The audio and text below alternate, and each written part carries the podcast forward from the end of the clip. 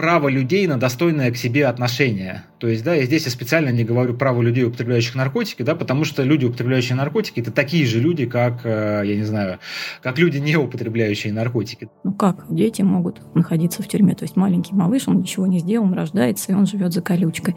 Я человек, у меня есть права, и улица их, в принципе, отнять не может. Тут у нас всегда чай, кофе, с утра газеты свежие, и можно зарядить телефон, попросить зарядку, подключиться к Wi-Fi, вот. И тут крутят всякие фильмы. Я заметила интересную особенность, что у нас дежурный ставит фильмы, и у нас клиенты очень любят передачи про путешествия. Антона Птушкина просто обожают. Приходят, просят всегда, всегда его включить всякие советские фильмы. Кто-то включил маски-шоу, и просто клиенты все ухахатывались. Я не понимала вообще, что происходит. Я выхожу в холл, и люди вот очень-очень веселятся. Пойдемте покажу неравнодуш наш. Сейчас вы слышите голос Лизы Савченко. Она социальный работник ночлежки, фонда помощи бездомным, о котором мы уже рассказывали в предыдущих выпусках. Сейчас Лиза проводит нам экскурсию по консультационной службе ночлежки в Москве. Это небольшое двухэтажное здание рядом с метро Савеловская, куда могут прийти оказавшиеся на улице люди за любой помощью. Восстановить документы, позвонить родным, проконсультироваться с юристами или соцработниками. Ну или просто взять чистую одежду, помыться, постирать свои вещи и еще погреться. Вообще наши клиенты многие большие привереды и большие модники. Вот, это тоже меня удивило. Я, когда приходила работать, я думала, ну, наверное, человек какой-то нужде, вот то, что ему там дадут, вот он это и будет носить. Нет. У нас есть клиенты, которые говорят, я вот, не знаю, у меня только спортивный стиль, вот, что вы мне даете классические туфли? Я такое вообще не ношу. У нас вот душевая прачечная, она заканчивает работать в 5-6 вечера, потому что все домываются, стираются, вот, клиенты не торопятся, пьют, сидят чай. Зимой мы разрешаем людям до вечера здесь быть, потому что холодно. И запускаем тоже, соответственно, чуть пораньше. То есть у нас прием начинается в 10, мы с 9 начинаем запускать. Бездомные люди — это социально уязвимый слой населения. Мы не хотим их замечать, не хотим их видеть, не хотим с ними сталкиваться и не хотим им помогать. Нам кажется, что они сами виноваты в том, что с ними случилось. Но это всего лишь одна из стигм, с которыми сталкивается человек, оказавшийся на улице. В этом выпуске мы хотим рассказать о людях, судьбы которых часто не вызывают у общества сочувствия и сострадания. О людях, которых осуждают, о людях, которых постоянно стигматизируют. А еще о тех, кто этим людям помогает. Меня зовут Диана Андреева, и вы слушаете подкаст студии Brainstorm FM «Чем помочь?». Чем помочь? Вообще такой частый сценарий, когда человек приезжает в Москву, у него либо были какие-то договоренности о работе, которые не сложились, либо, к сожалению, бывают мошенники, которые говорят, вот ты приедь в Москву, там, не знаю, переведи нам денег за хостел, приезжаем, мы тебя встретим. Его никто не встречает, он остается на улице.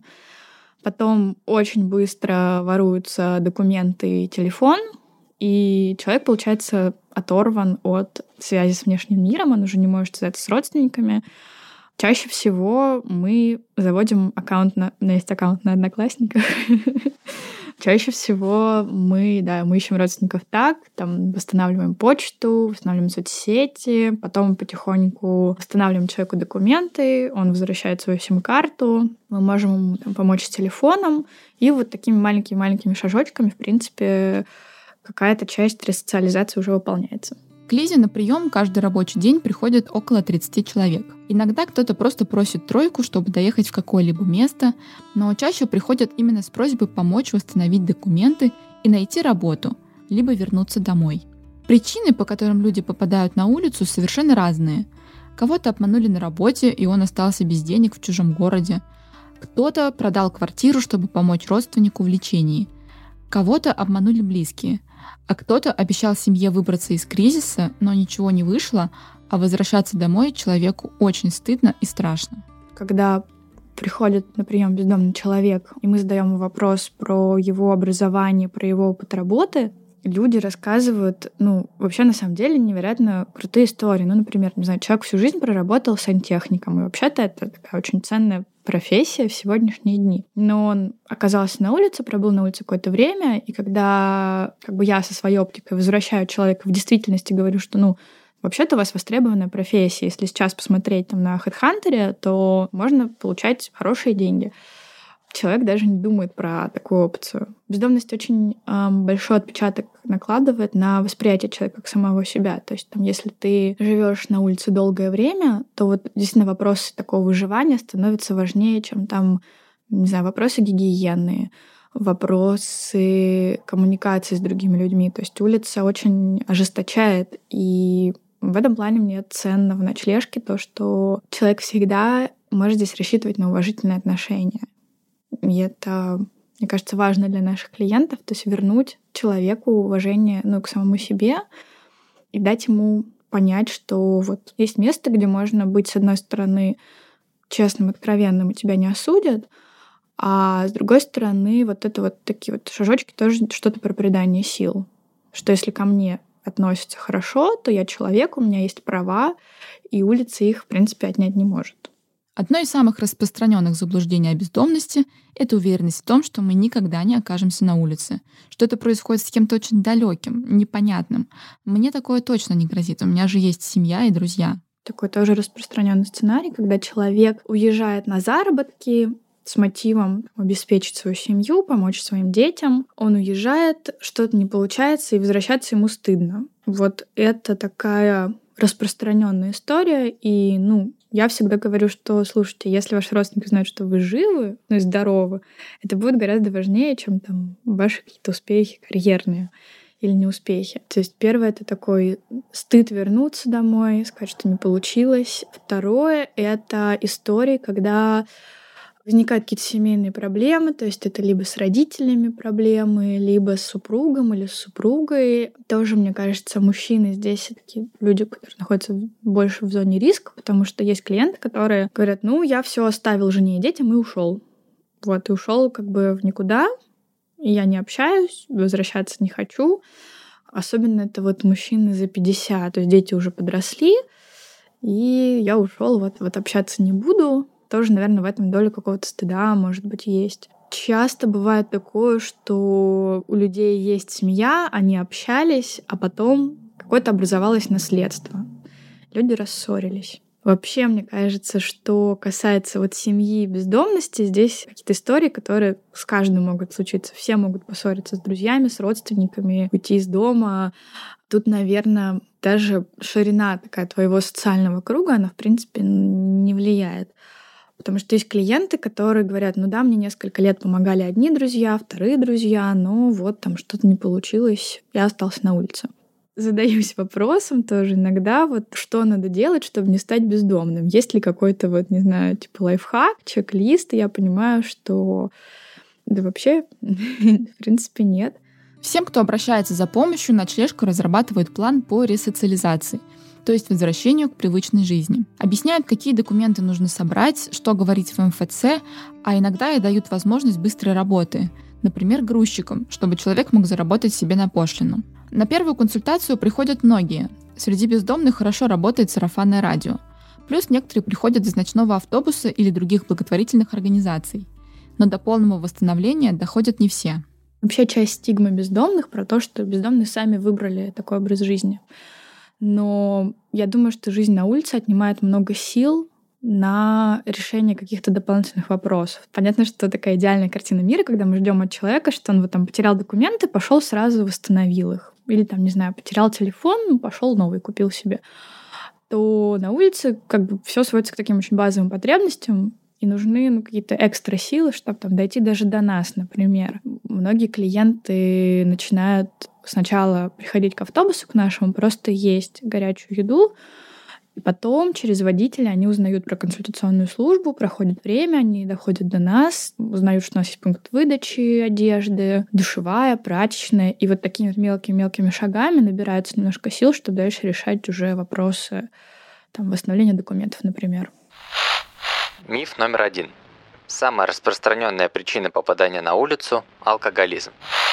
По данным ночлежки, только около 10% бездомных оказываются на улице из-за проблем с алкоголем или наркотиками. Большинство начинают пить, уже оказавшись на улице. Уснуть в людном месте просто так, ну, это довольно сложно. расслабиться от вот этого стресса, который возникает в течение дня, ну, с алкоголем становится таким легким, доступным способом как-то забыться, отвлечься, порадовать себя, вот. Ну, потому что вообще у человека на улице очень мало поводов для радости. Практически их нет.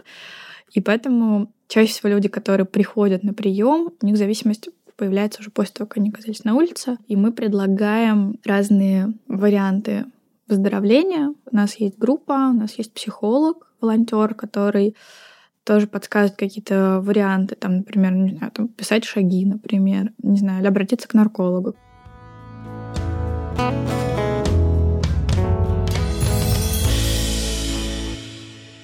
Особенно уязвимо на улице себя чувствуют женщины. Женская бездомность еще более невидима. Ее причины еще более не исследованы. На женщин накладывается еще одна дополнительная стигма.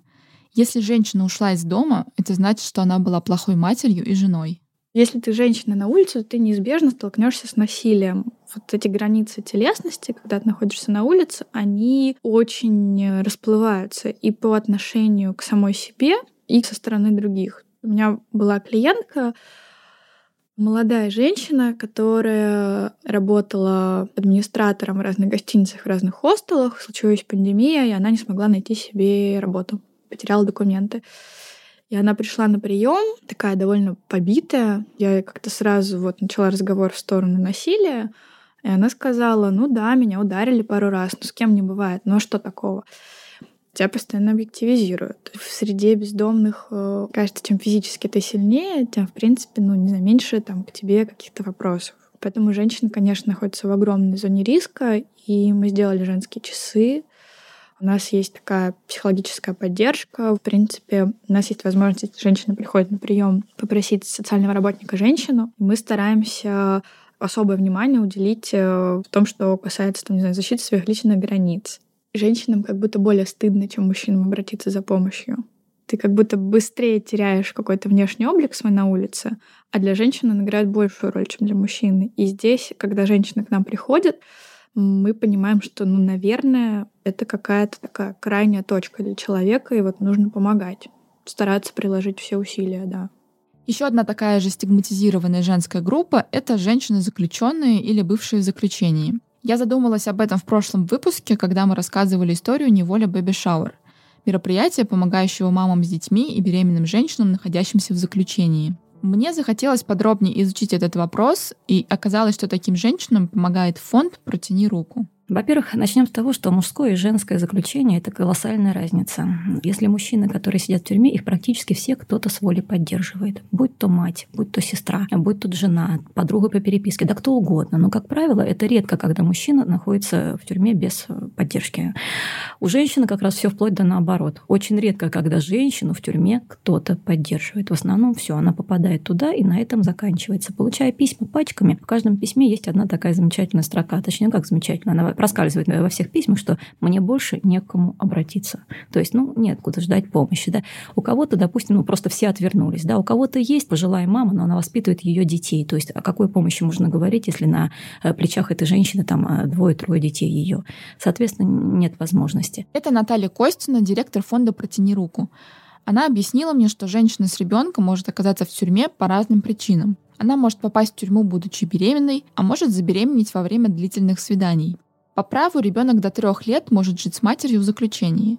Для этого в некоторых тюрьмах есть дома ребенка, где мамы могут жить или временно находиться рядом с малышом мама с ребенком сразу попадает в этот корпус. В комнате, ну, это опять-таки от колонии зависит, в комнате находится или одна женщина с ребенком, ну, или там две-три женщины с детьми, да.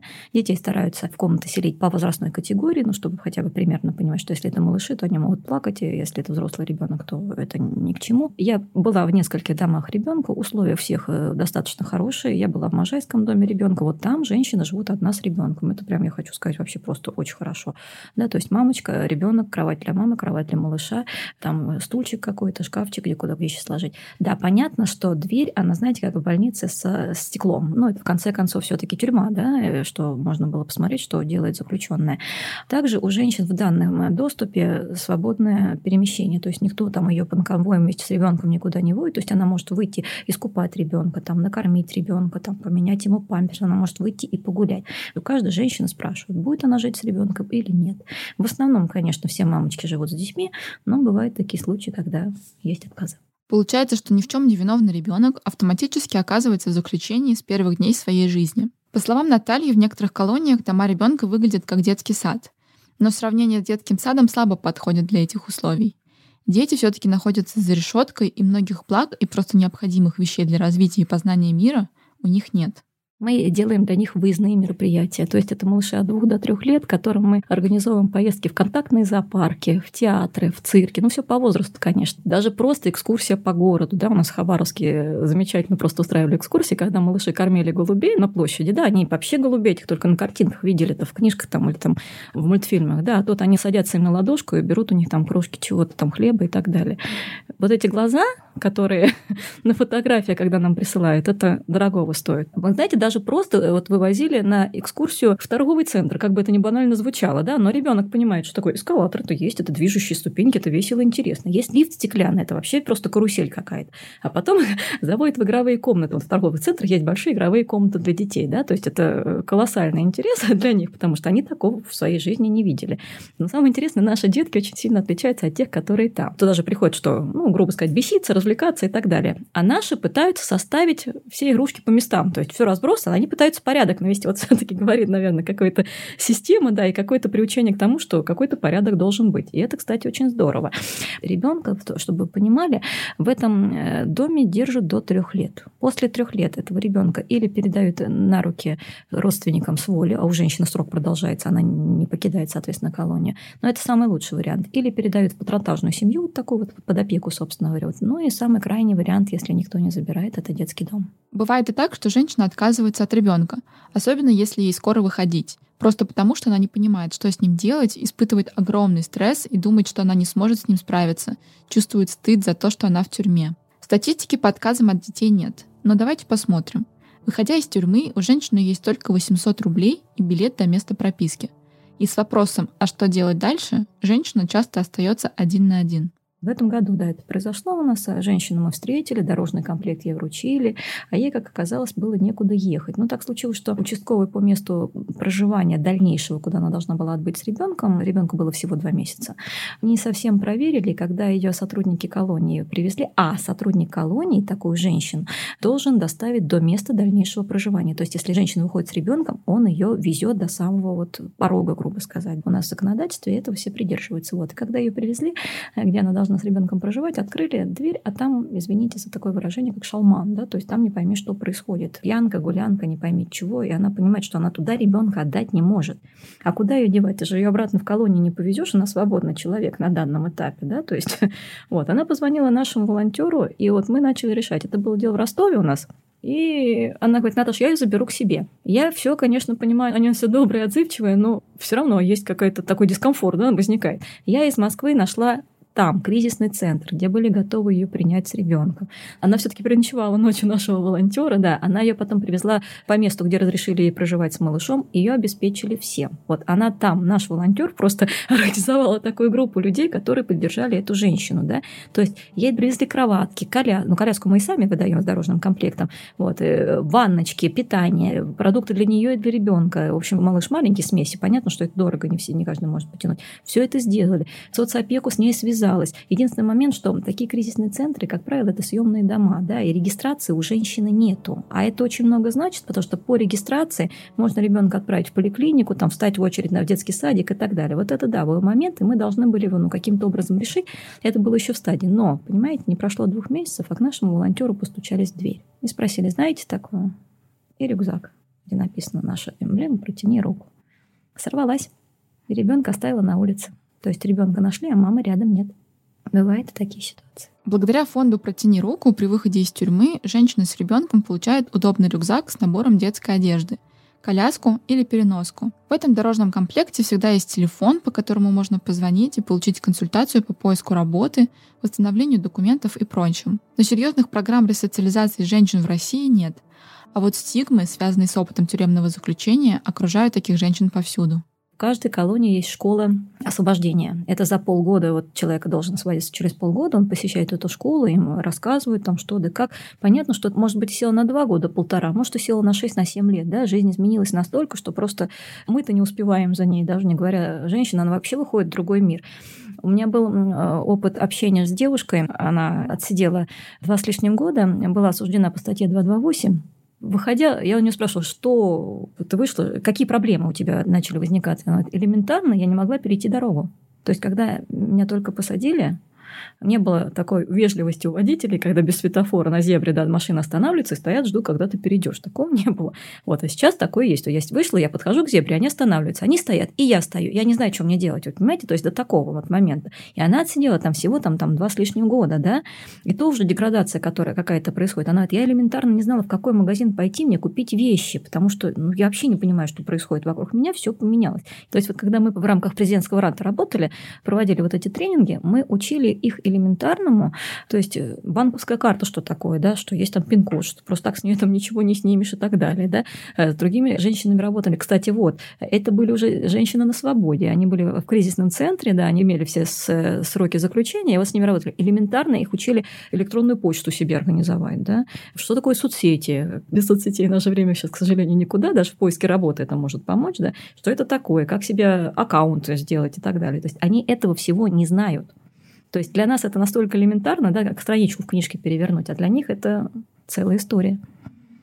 Вы знаете, у нас как-то так принято, ну, возможно, не только у нас, а в других странах тоже такое что штамп заключения – это прям такой серьезный ярлык, да, и если ты был в заключении, что, ну, маловероятно, что тебя возьмут на какую-то достойную работу, да, это достаточно серьезно. Миф номер два. Бывших заключенных опасно брать на работу. Они ненадежные сотрудники и представляют угрозу обществу. На самом деле, несмотря на то, что большинство людей в тюрьмах получают новую специальность, на работу они устроиться не могут именно из-за этой стигмы. А человек, у которого нет работы, неизбежно попадет либо на улицу, либо обратно в тюрьму, ведь другого выхода у него нет. В России повторные преступления совершают 56% освободившихся, в том числе по этой причине. На самом же деле бывшие заключенные держатся за работу намного крепче и работают намного усерднее, ведь для них это главная возможность социализироваться и остаться на свободе. Если посмотреть, кто сидит в тюрьмах, это 90%, возможно, даже больше. Да, это люди, которые прошли горький опыт жизненный, да, у них что-то не сложилось в детстве, там, грубо сказать, там родители пили, да, или еще что-то произошло, там родители умерли, попали в детский дом, там, или еще и жизнь пошла кувырком. Где было то наше общество, когда с ними это случилось? Почему на том этапе им никто не помог? А судить очень легко, гораздо тяжелее протянуть руку. Потому что тогда мы не помогли. Сейчас-то мы вот, если можем помочь, почему нет? Возможно, так случится, и у кого-то там что-то щелкнет в голове, он просто выйдет и поймет, что так жить нельзя. Ведь такие есть примеры, и достаточно тоже немало. На данный момент у нас есть опыт такой, вот буквально сейчас закончили мы сбор. Она без ребенка освободилась. У нее есть ребенок на воле, которого воспитывает ее мама. И она смогла, ну, повезло, не повезло, просто она сама такая хорошая, вот что так получилось. Она вышла, и ей сразу предложили работу, то есть прямо по выходу. И она осталась. Помимо того, что ей предложили работу, ей дали комнату, ну там типа малогабаритки какой-то, то есть есть крыша над головой, есть деньги, которые она получает да, за свою работу. И это уже здорово. То есть она э, сейчас пытается вот это свое помещение адаптировать так, чтобы соцзащита ей разрешила забрать от опекуна ребенка к себе. Она не лишена родительских прав ни в коем случае, но ей нужно это сделать. Вот. А у нее нету горячей воды, что крайне необходимо, чтобы забрать ребенка. Вот. И мы собирали ей на водонагреватель. Вот собрали, сейчас мы его покупаем, устанавливаем, помогаем. Вы знаете, мы работаем не на цифры, наверное, а больше на то, что даже если хотя бы одному из ста поможешь, это уже хорошо.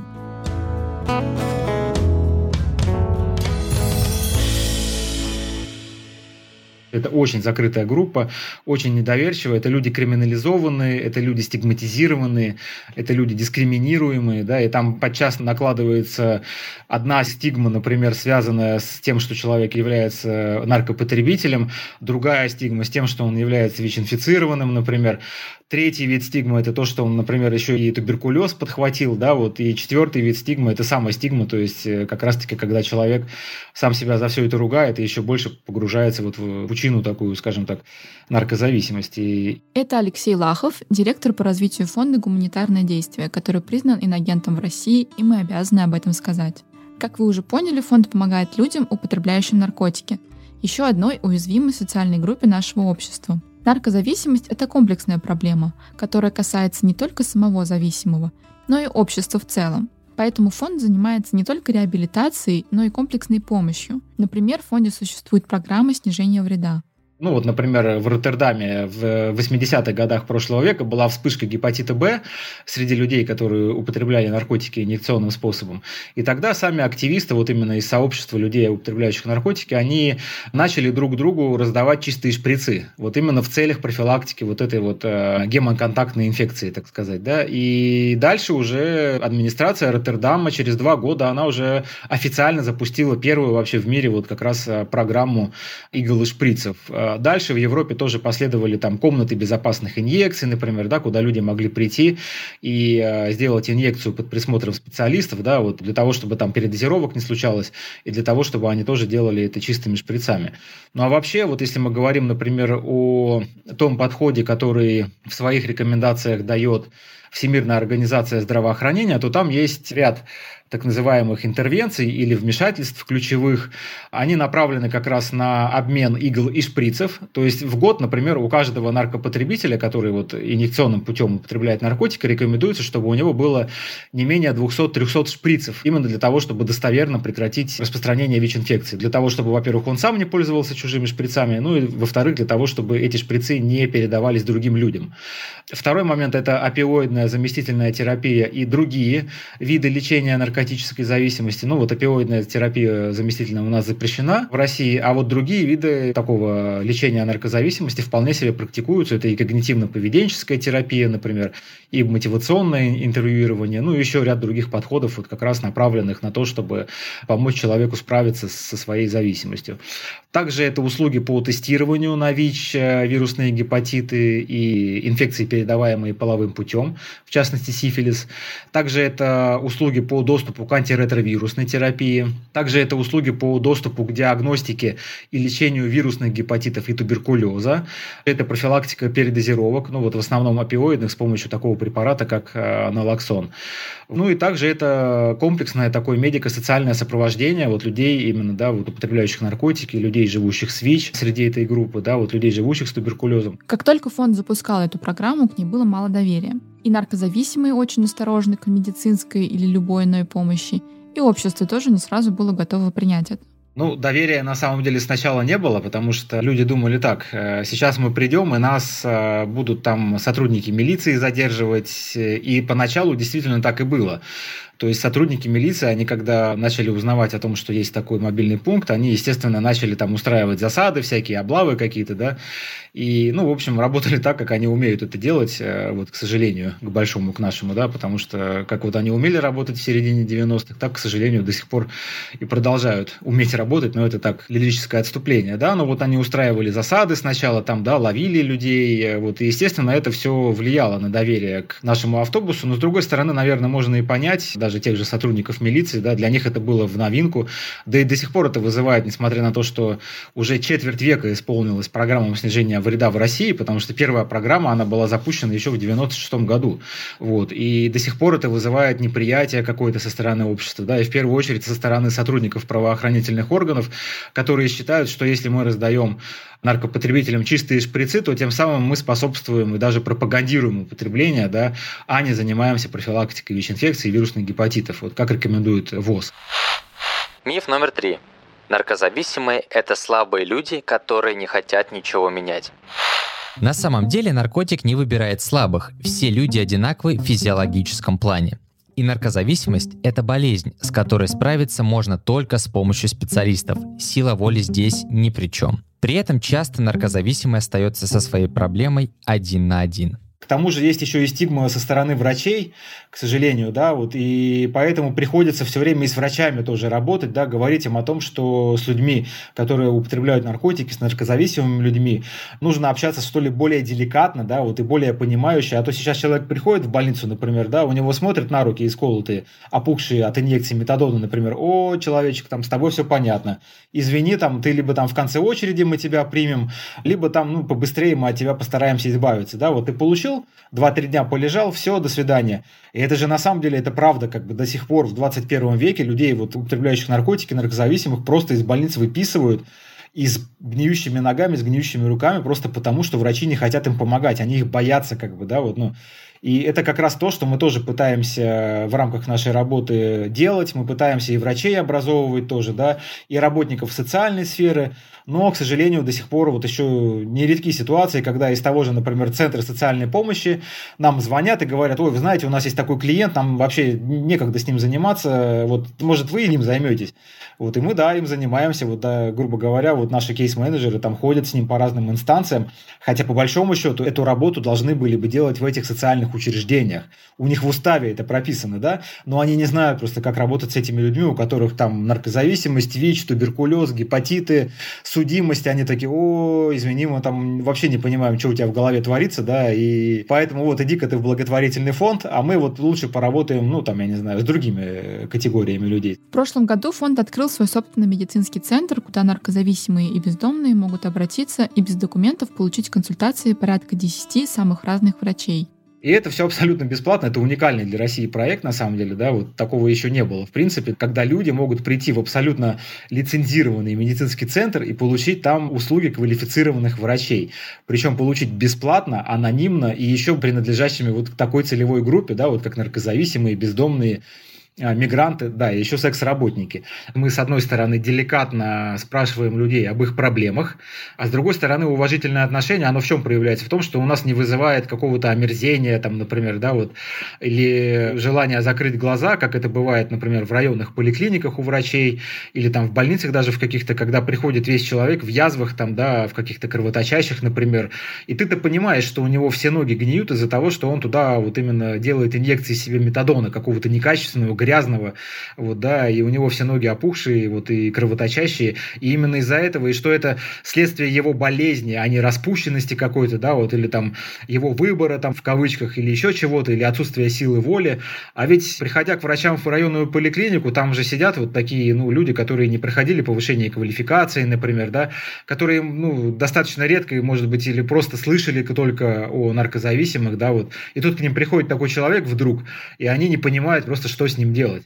Да, вот, и они тогда говорят, ну, извини, ты пришел не по адресу. И дальше человек уже больше никуда не пойдет, потому что он запомнит, что вот в этом учреждении его отправили в Освояси, и, соответственно, скорее всего, в следующем учреждении его также отправят в Освояси. Вот, и поэтому, приходя к нам, он получает вот эти вот деликатность и уважительные отношения, а дальше уже мы в рамках своей консультации, доверительный такой, не осуждающий, понимающий и принимающий, можем объяснить о том, что есть доверенные врачи, и мы тебя к ним направим. И пока отношение в обществе к наркозависимым меняется очень медленно, статистика по людям, употребляющим наркотики, тоже не радует. Несмотря вот на те цифры радужные, которые нам все время демонстрирует Минздрав или Государственный антинаркотический комитет о том, что вот мы, дескать, справились с проблемой наркозависимости среди людей, употребляющих опиоидные наркотики. Ну да, мы действительно справились, но мы справились в том числе и потому, что самих этих опиоидных наркотиков стало меньше. Да? А наркосцена сейчас такая, что у нас соли.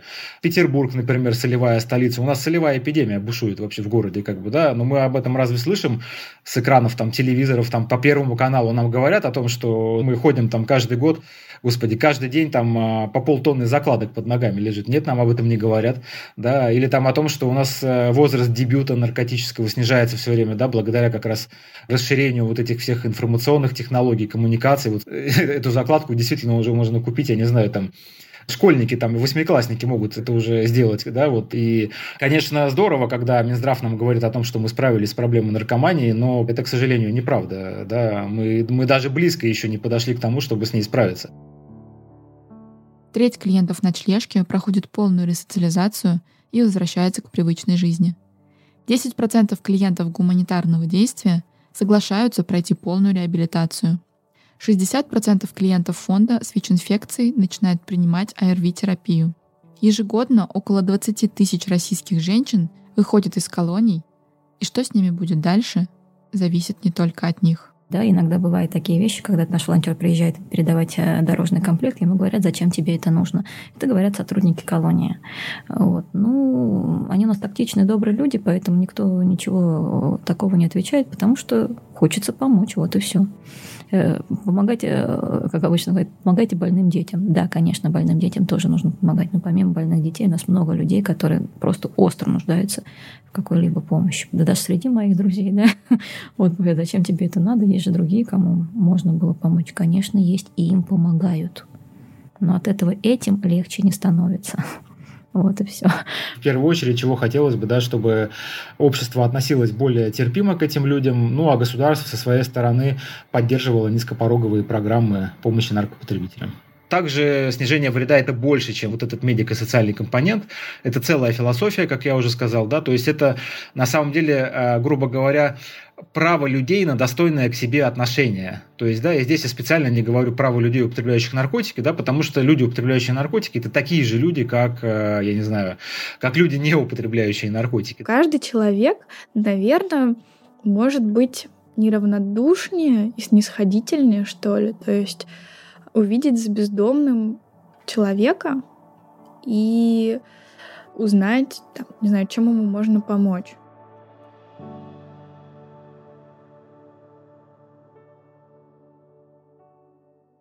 Этот подкаст выходит благодаря Наталье Клиновской, которая однажды пришла к нам в студию и попросила рассказать о том, как можно помогать другим. Это был подкаст «Чем помочь?». Если вы хотите узнавать больше о разных способах помощи, то подписывайтесь на наш инстаграм «Чем помочь?». Еще ставьте сердечки в приложении Яндекс Музыка и оставляйте отзывы в приложении Apple Podcasts. Чем помочь?